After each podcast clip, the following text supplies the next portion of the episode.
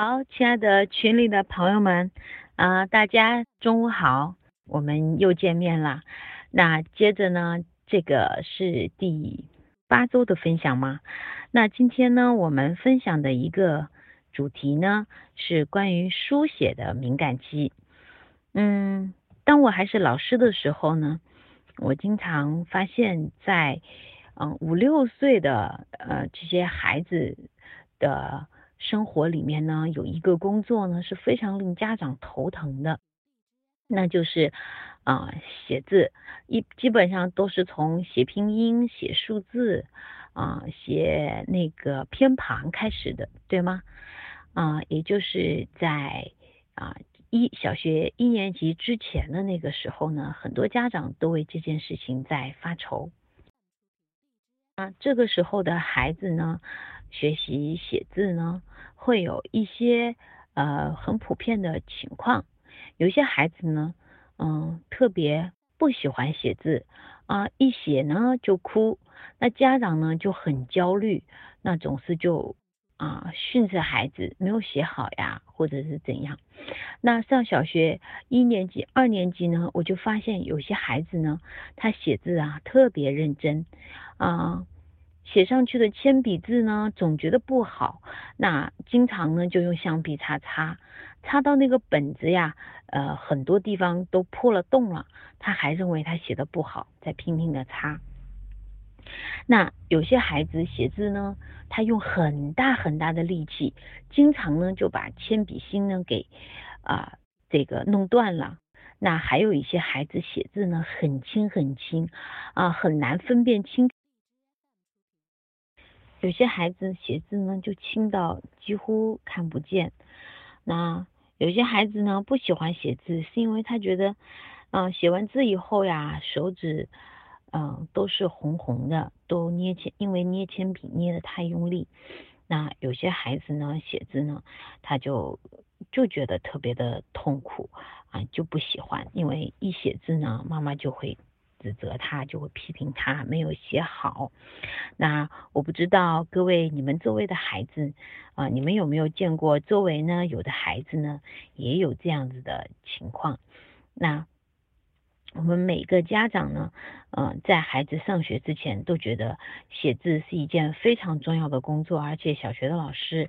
也是呃给我们家长很大的压力，要去解决这样的问题，是这样的吗？上学之前会接到很多家长关于孩子如何教孩子写字这样子的问题。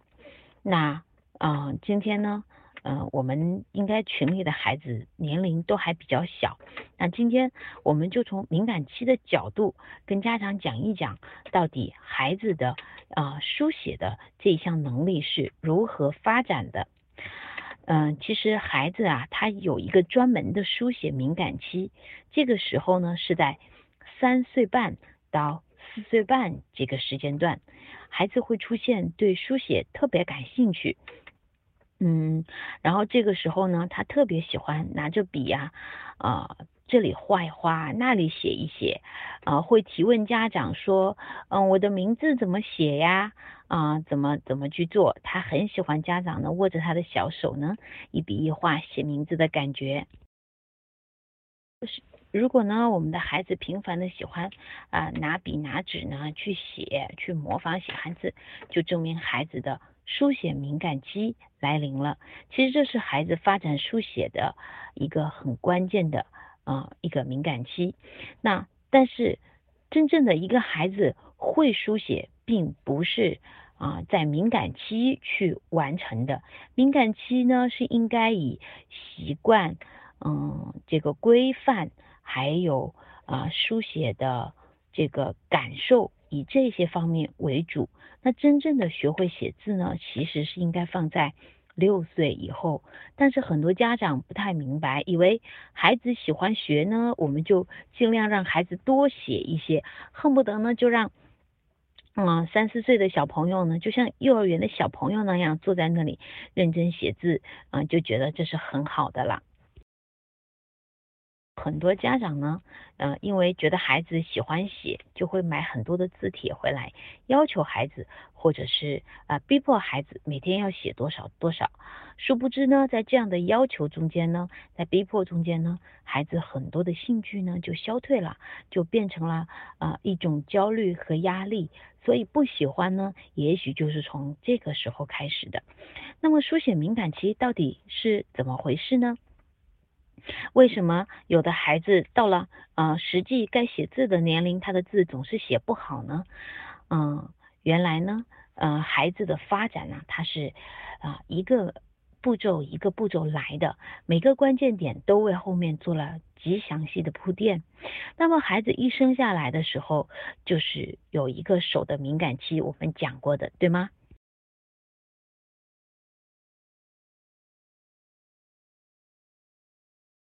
手部的发展呢是有一个过程啊，比如说练习抓呀、啊捏呀、啊搓呀等等一些精细的动作。随着他的年龄的不断的增长呢，他手上啊能够做的精细动作就会越来越多。那这个时候呢，孩子啊在做很多的事情的时候，比如说啊练习洗手呀、系鞋带呀，还有扣扣子呀，还有这个。嗯，摘豆子呀，等等，这样子的一些工作的时候呢，我们就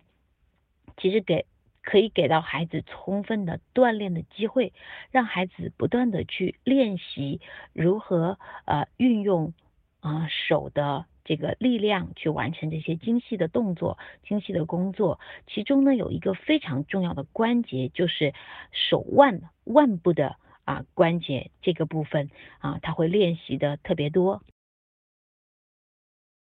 各位，嗯，知道一个人呢要写字写得好呢，不一定要费很大的力气，他一定要学会用腕力。写毛笔字的时候，就一定就是啊。这个对腕力的要求就非常的高了啊，它的撇和捺呢都是用腕力的来完成的，所以其实写任何字，包括我们写铅笔字、钢笔字也是一样的。但是很可惜的是呢，因为现在的孩子呢，父母包办的特别多，他自己可以去做呃力所能及的事情的机会真的是少之又少，所以孩子天然的锻炼手部精细动作的机会呢就。嗯，很稀少，那得到的锻炼就不多，所以当孩子到了适应年龄的时候，他其实不太会用腕力去啊完成一些工作，所以在写字的时候就会出现我前面说的啊用力过猛啊或者用力过轻啊这样的问题。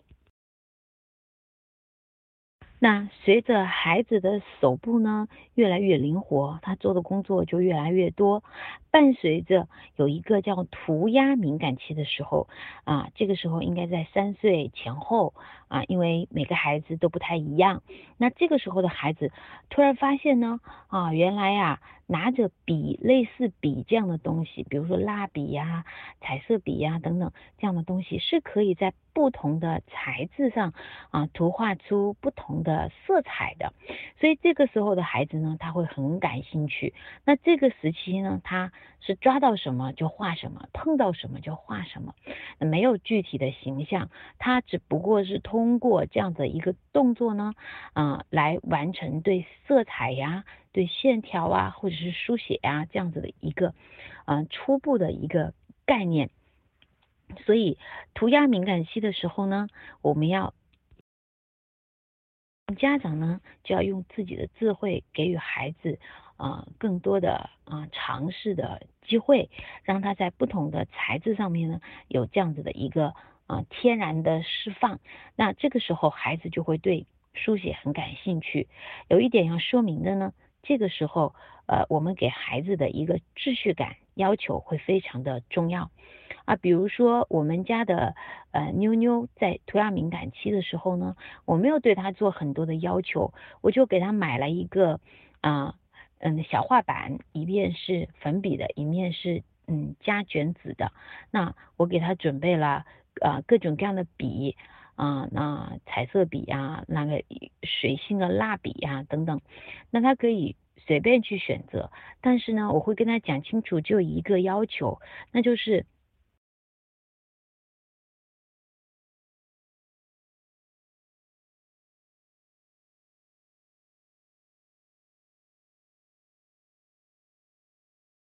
啊只有一个要求那就是呃每拿一支笔呢这个必须把这个盖子呀，把它放在啊背后的地方，用完了以后呢，要把它盖回去，再换另一支笔。我就给他讲了一个规则，然后给他示范了两三遍，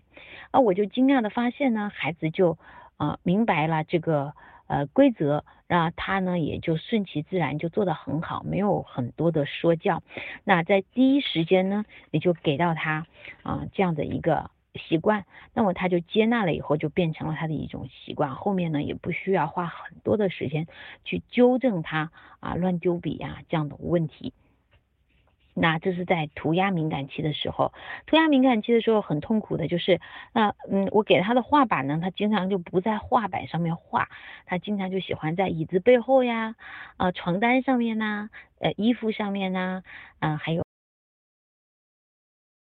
这个沙发上面呐，啊各种各样。那所以呢，在这个地方也有家长有一些困惑啊，我该不该让孩子画？其实呢，没有该或者是不该啊，因为呢，嗯，我们家长呢看你怎么去取舍。因为如果我们把孩子限定在画板上面呢，也许他就啊失去了很多创作的灵感啊的培养。但是如果我们让他在家里随意的去画呢，也许呢，我们家里又会啊诞生一个未来的。毕加索或者是达芬奇这样子的啊，这个画家，所以在乎我们家长怎么去选择，但是有一些方法还是可取的啊，比如说，嗯，在墙上面呀做一些贴一些纸，让孩子可以去画啊，比如说给孩子一个专门的房间呢，可以让他随意的涂画。不过这一切呢，关乎于家长的选择啊，你未来希望孩子如何？我们啊，就给孩子相应的允许，但值得肯定的是，你越允许孩子呢，啊，允许的部分越多呢，孩子的天赋的发展就会越多。好，那么接下来呢？啊，到了涂鸦敏感期很快就过去了。那么过了一段时间以后呢，啊，三岁半到四岁半的时候，他就会出现一个书写敏感期，就是我刚才说的啊，对写呀，呃，对名字如何写呀，啊，很感兴趣，喜欢让你握着他的手来进行书写。那这个时候需要提醒家长注意的，并不是让孩子啊把一二三四啊啊 A B C D 啊写的很好。不需要，我们这个时候需要告诉孩子的是，如果我们写字，就需要在嗯桌子和椅子上坐好啊，那做到啊三那个三做到写字的三要素，比如说呃桌子离胸部一拳远，我们抓笔呃指尖离的有啊一寸。啊，那么那么远，还有眼睛和纸的距离有一尺那么远啊，所以三个一。那这个时候呢，就给孩子一些啊正确的坐姿以及规则。至于他写的怎么样啊，书写的直不直都没有太大的关系，因为这个时候我们并不是让他把这个啊字写好，因为。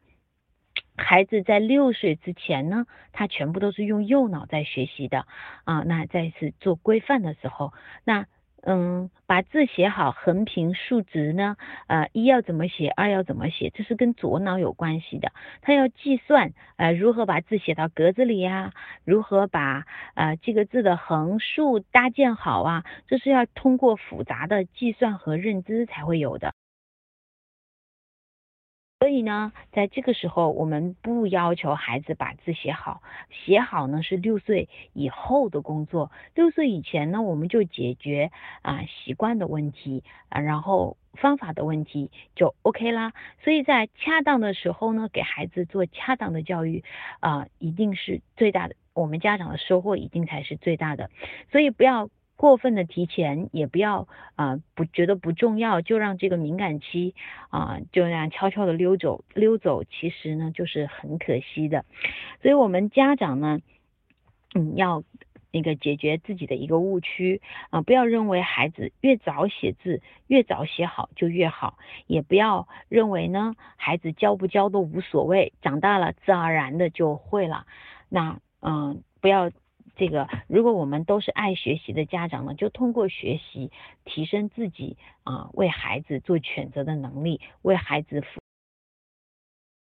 相信啊，今天呢，通过我们对呃这个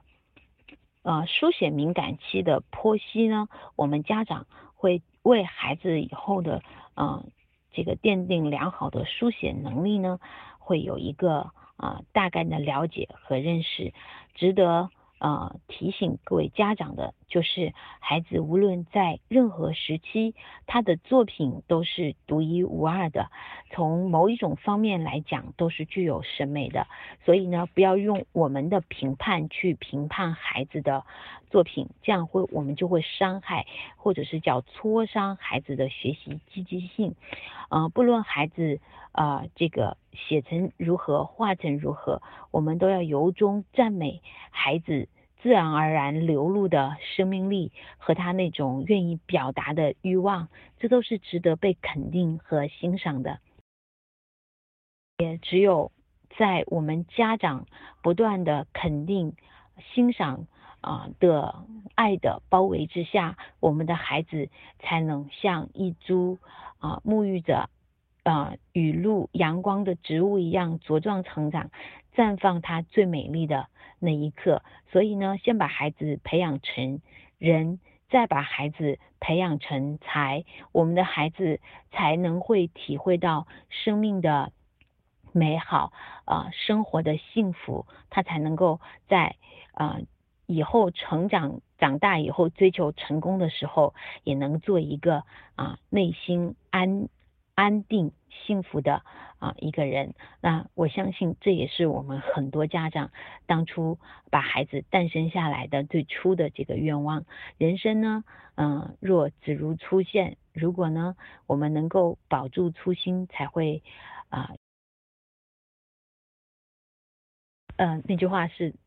啊，不忘初心，方得始终，对吗？所以在我们教育孩子的过程中间呢，啊，偶尔停下来啊，听一听微课啊，就或者是在我们卓越的平台来上一上两天的父母的专业课啊，听下来思考一下，也许呢，对我们的啊教育孩子真的是看清方向才是啊最快最有效率，然后最。啊，有幸福感的一件事情啊，有一句话说，呃，无知的代价是最大的，所以学习的成本就是才是最低的。所以啊，希望呢各位家长呢保持这样子的学习的心态啊，不断的努力，我们一起前行，为中国更多幸福的孩子呢，嗯，贡献我们每一个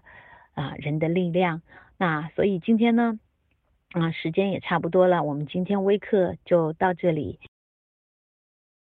祝福群里的各位家庭幸福啊，孩子呢聪明健康。那我是爱自然生命力体系的亲子导师啊，张晶。那我呢为我们中国的孩子代言。感谢各位的聆听啊，祝大家周末愉快，我们下周再见。